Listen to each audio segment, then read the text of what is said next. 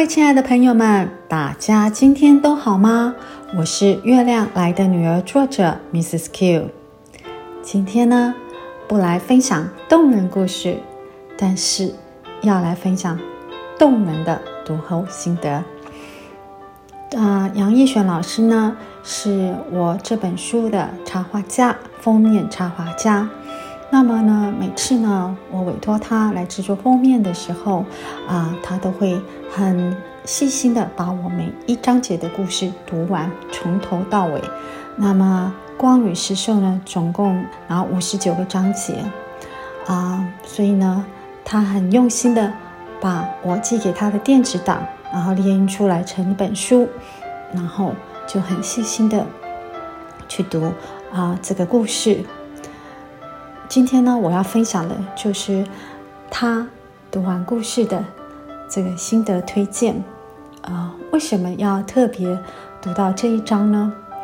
因为在写故事的人、说故事的人最喜欢的就是知音。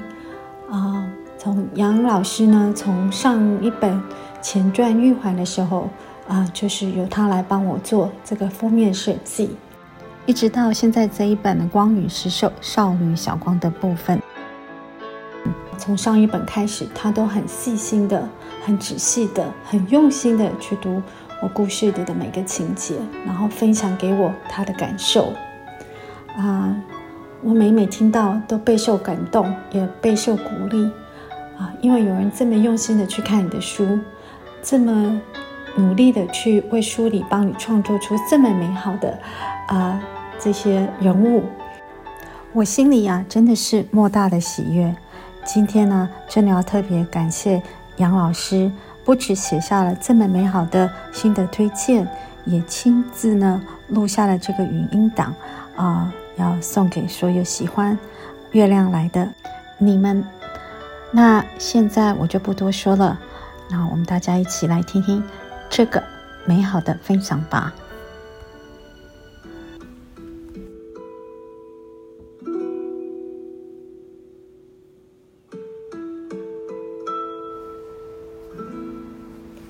真心推荐每一个孩子的童年都要看过《月亮来的女儿》，或许是一种缘分吧。小时候的我在乡下深夜里特别的喜欢看月亮，会跟月亮说话，跟月亮许愿。月亮是我的童年闺蜜，也是知心。随着年纪的增长，到异地念书、住校、工作，在月亮下平静的沉思冥想，反而是件奢侈又难得的事情啊。很幸运哦，可以看到以月亮为主题的小说。而故事还从主角懵懂的童年贯穿到整个充满温馨及冒险的成长过程。在看故事的我，总是会不自主地去投射：若是我是小光就好了呢？谁不会希望自己能跑得快、跳得又高，还有可以感知力全开，并会随隐形，还可以幻化成光，以灵体的形式存在，并有意识的到处飞翔呢？然而，当古人们说的故事啊，其实是自己的祖先，不是一件很神奇、很新奇的事情吗？这些经过许多世代啊，加油添醋的故事，通过自己的母亲玉环啊，在童年里一点一滴的为自己解开神秘面纱，是相当有趣的呢。身为读者的我呢，也会随着故事的情节，想去了解地球以外看不到月亮的另一面会是什么面貌呢？在灵的世界，没有生与死，不需要身体的地方。那边可以做什么呀？主角小光啊，身世不凡啊，面对种种他拥有的超能力，却会对自己改变不了生老病死感到非常的无奈啊。可见啊，小光他有着超脱年纪的成熟。那他还有月婆婆在以灵的意识下指导他正面的思考，还有选择家人，所以慢慢失去月亮女儿该有的超能力妈妈。有拼命守护他的平凡爸爸，还有一群爱着他的家人跟朋友，她是非常幸运的。但她同时也是最当责善良的女孩，为了保护地球，还差点失去了生命呢。小说里面呢提到一段话：人们对于他们所没有见过、经验过的，会不知道如何面对，有时候呢甚至会害怕。然而这种害怕的心呢，会让人做出意想不到的行为。很多时候呢，都是不好的，甚至有伤害性的。这也反映作者呢，他通过母亲的口吻，让读者呢理解人性啊，在面对未知还有陌生的时候，可能表现出保守、抵制、歧视或者是攻击等等不良的行为，而不是开放的理解跟接纳了。《光与石兽》这本书呢，魔法的支线人物非常的多，有从出生会经过那一个来自月亮的父亲，有成熟到令人心疼的文琪，有瞬间呢就学会一个语言的小蝶，还有为了自由的来去月亮和地球，不失去自己超能力保护世界而选择不婚嫁的小青姨婆。另外呢，在看到文志啊要回去月亮时，对着他深爱的妻子说。我这辈子真的就欠你一人了。哎呀，我这一点我真的看了，直接眼眶泛泪呀，不由得感慨啊，那位有着力大无穷、未来需要回到月亮守护生灵的玉环的儿子一平呢。这些角色呢，丰富了故事的情节，使得月亮来的女儿的世界呢，更加的完整跟立体。那书中呢，也提到来自月亮的他们，透过冥想。不仅可以增强他们的能力，还能让他们的内心更加的稳定。对照了平凡人的现实呢，也是如此的哦。虽然小光的故事还没有结束，他的冒险和历劫将继续塑造着他的人生。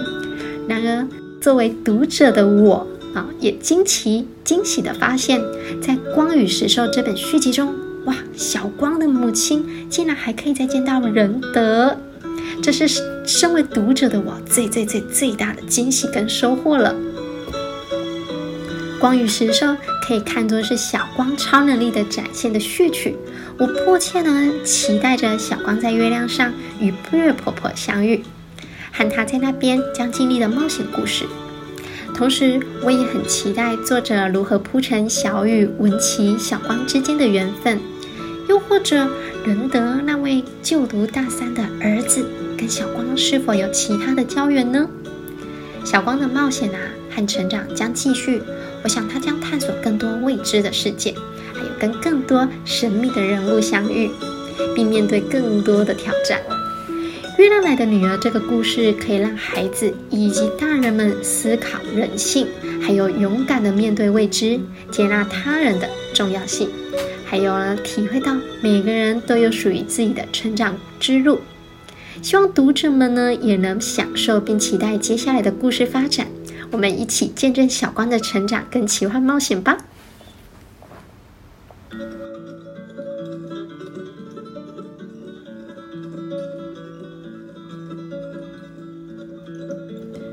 各位亲爱的朋友们，在听过杨老师的读后分享及介绍后，是不是很想赶快去看看这些新的角色？在小光接下来的冒险旅程里，又会擦出什么样的火花呢？